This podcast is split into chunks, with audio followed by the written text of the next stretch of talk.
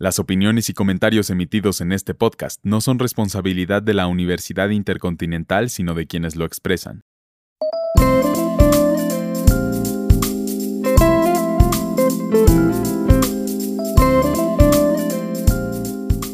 Hola, bienvenidos al Week Podcast. Yo soy Gerardo Gómez y en esta ocasión hablaremos de una de las redes sociales más importantes y cuya venta y repercusiones han dado la vuelta al mundo. Me refiero a Twitter. Twitter es una red social de microblogging, lo que significa que sus usuarios pueden enviar y publicar mensajes breves de texto, así como fotografías y videos, y fue creada en 2006 por Jack Dorsey. La empresa propietaria es Twitter Inc., que tiene su base de operaciones en San Francisco, California, en los Estados Unidos. Se estima que tiene más de 300 millones de usuarios en todo el mundo genera 65 millones de tweets al día y maneja 800 mil peticiones de búsqueda también diarias. La red se caracteriza por el envío de textos llamados tweets de una longitud máxima de 280 caracteres. Originalmente eran 140, que se muestran en la página del usuario, el cual puede suscribirse a otros tweets de otros usuarios, lo que lo convierte en un seguidor o follower. Por defecto los mensajes son públicos, si bien pueden ser privados y enviarse solo a algunos usuarios.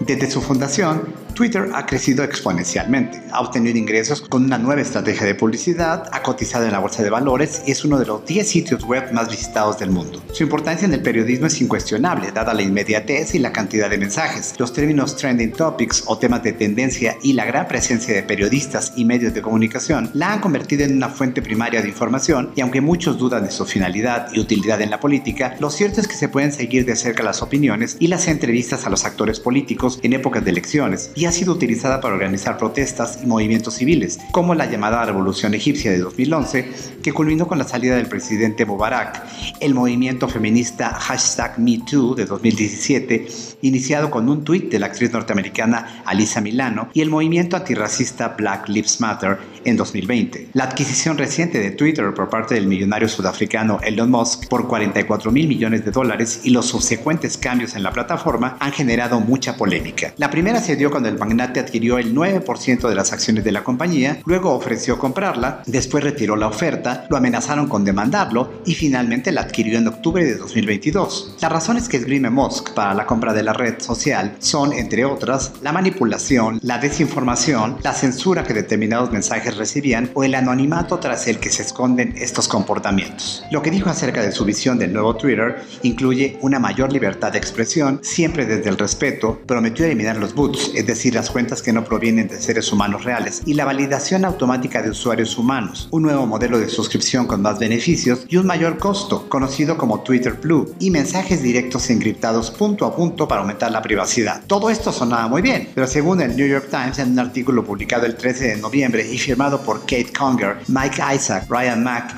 y Tiffany Husu, quienes entrevistaron a 36 personas de Twitter o cercanas a la empresa, han sido dos semanas de caos desde la adquisición de Musk, despidos masivos de empleados de la compañía y según el diario norteamericano, y cito textualmente, este hombre de 51 años llegó con ideas sobre cómo debería funcionar el servicio de redes sociales, pero sin un plan integral para ejecutarlas. Luego se topó rápidamente con las complejidades empresariales, legales y financieras de la gestión de una plataforma que ha sido calificada como la plaza pública mundial. Después del recorte del 50% de los 7.500 empleados de la empresa y de múltiples historias terribles de la forma en que ocurrieron los despidos, la salida del director ejecutivo y el director financiero vía correo electrónico al día siguiente de la llegada de Musk, la salida de anunciantes o poner en pausa su publicidad en Twitter y el aumento a 8 dólares al mes por la suscripción a Twitter Blue, la red social parece ahora irreconocible en comparación con lo que era hace un mes. Uno de los tweets más comentados fue el de Esther Crawford, una directora de